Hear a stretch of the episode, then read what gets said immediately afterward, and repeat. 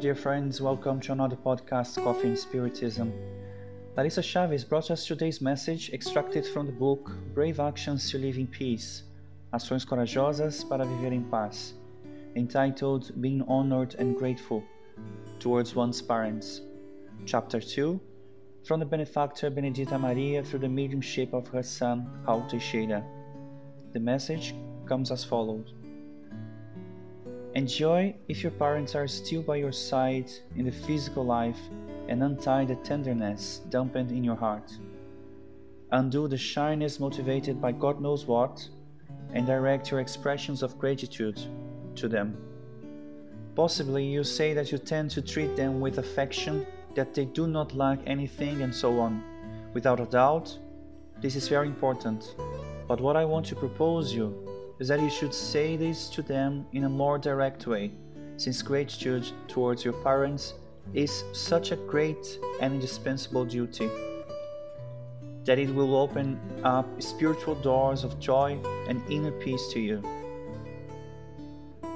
If those who gave you the cradle, the name, and held you in their arms have already departed to the spiritual world, leaving the corporal burden behind, be also grateful for it, following the path of righteousness and nobility that they have taught you.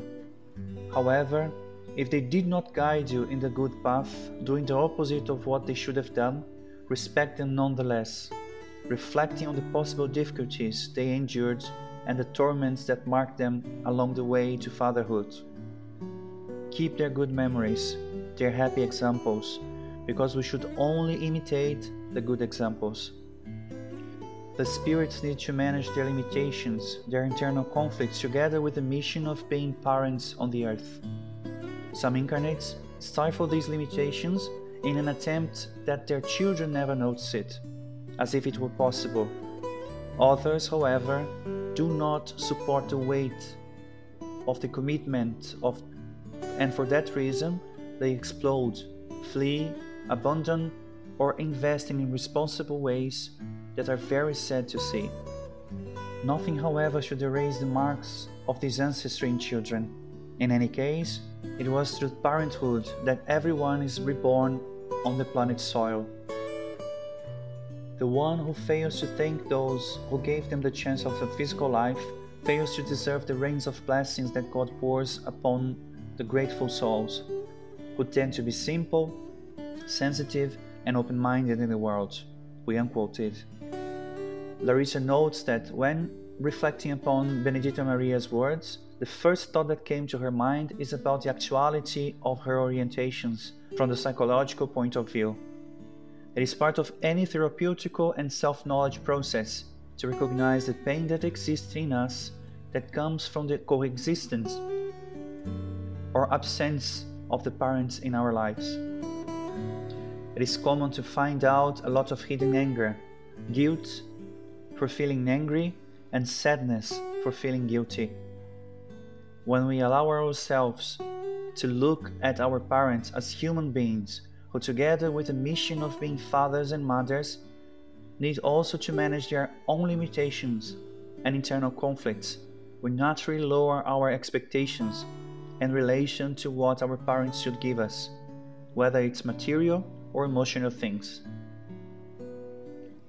It is difficult to offer what we have not received, and in any cases, the immature love of some parents comes from a cycle of immature references, so that parents are unable to meet the real needs of a child, and that is the reality nowadays.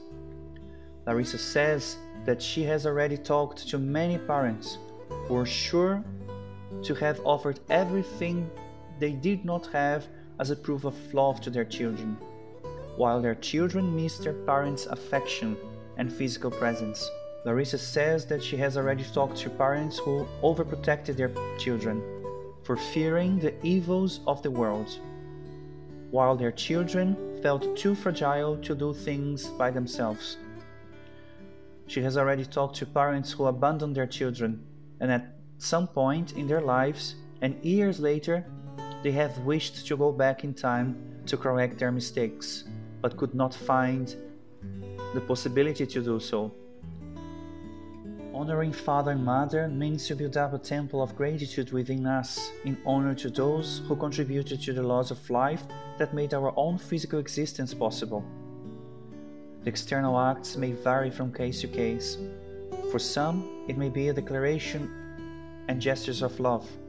For others, it may be forgiveness and tolerance.